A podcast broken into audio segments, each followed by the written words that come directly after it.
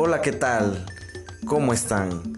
Antes que nada, espero que se encuentren de lo mejor junto con toda su familia, gente bonita del estado de Chiapas, de México y de todo el mundo.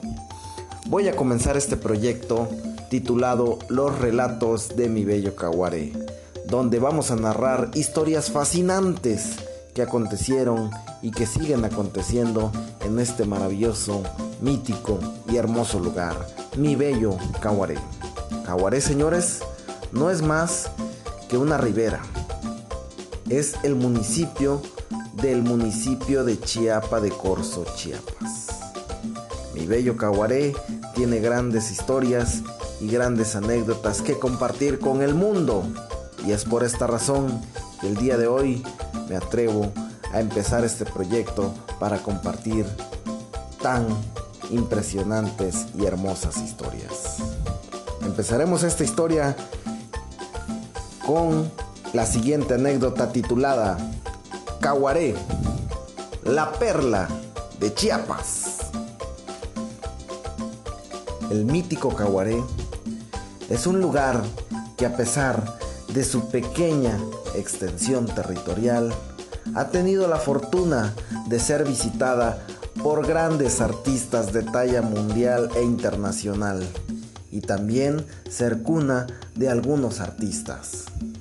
Como tal fue el caso en su momento del gran campeón mundial de box, Romeo el Acandón Anaya. Romeo el Acandón Anaya da los más humildes principios a su carrera en este bello lugar, el mítico Caguaré. Romeo, el Acandón Anaya, llevó el estado de Chiapas por el mundo. El mundo conoció al soberano estado de Chiapas y reconoció la etnia mítica de los lacandones, ya que este era el seudónimo del famoso boxeador, Romeo el Lacandón Anaya. Entonces, para ese tiempo se empezó a reconocer el estado de Chiapas. Pocos han sido nuestros artistas que han llevado el nombre de nuestro soberano y hermoso estado de Chiapas por todo el mundo. Romeo Anaya lo hizo grandemente. Al final de su carrera boxística, al igual que un elefante viejo que se prepara para morir, regresa a su lugar de nacimiento. Lejos de la fama y en el olvido, Romeo Anaya una vez más regresa a su tierra, al soberano estado de Chiapas. Gracias a la vida he tenido la fortuna de conversar con personas de gran sabiduría y gran inteligencia que me ha servido para bien en todo este trayecto al que le llamamos vida. Y fue una fortuna y una bendición de la vida que en su debido momento tuve la dicha y la oportunidad de hablar con un personaje maravilloso. Este personaje, en su debido momento, me regaló una plática que más que placentera fue un honor para mí poderla tener ya que hablamos de un personaje que era muy popular, muy conocido y muy querido en nuestro municipio de Chiapa de Corzo, Chiapas. Estoy hablando nada más y nada menos que del señor Freddy Martínez, mejor conocido por la gente de antes como el caballitero. Con todo respeto, el señor Freddy Martínez, que en paz descanse. Cuando la vida me dio esa maravillosa oportunidad de hablar con el señor Freddy, al saber mi nombre y percatarse de mi apellido, me preguntó, ¿Tú eres familiar de Romeo Anaya? ¿En la Candón? A lo que yo orgullosamente le respondí, claro que sí, señor, es mi tío, primo de mi padre. Entonces, En ese momento el señor Freddy me empezó a contar muchas anécdotas sobre las hazañas de Romeo Anaya. Y la verdad era fascinante ver todo ese repertorio de datos históricos y todas esas anécdotas que poseía el señor Freddy Martínez. Que para observación de este escritor novato, para mí debió de haber sido uno de los cronistas reconocidos por el pueblo mágico de Chiapa de Corzo. Entonces, el señor Freddy Martínez también me aclaró que cuando habló con Romeo Anaya de manera personal, él le dijo que Caguaré era su cuna de nacimiento. Realmente desconozco los orígenes de nacimiento de Romeo. No he tenido la oportunidad de ver sus registros, dónde realmente nació. Pero el señor Freddy me afirmó que Romeo Anaya le dijo muy claramente que él consideraba su cuna de nacimiento el mítico y bello Caguaré.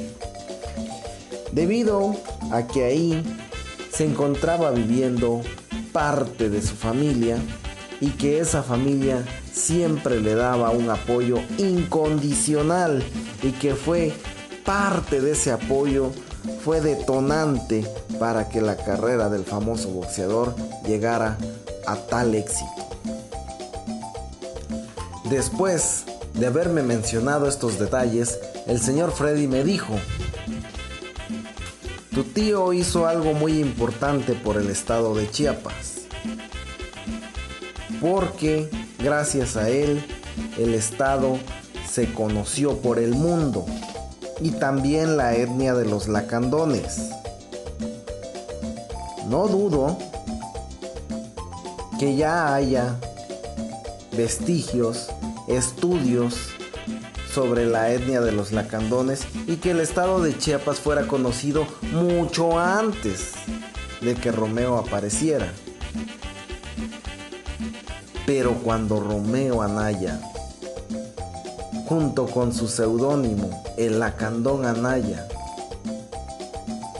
dio auge a su carrera boxística, el estado de Chiapas triunfó.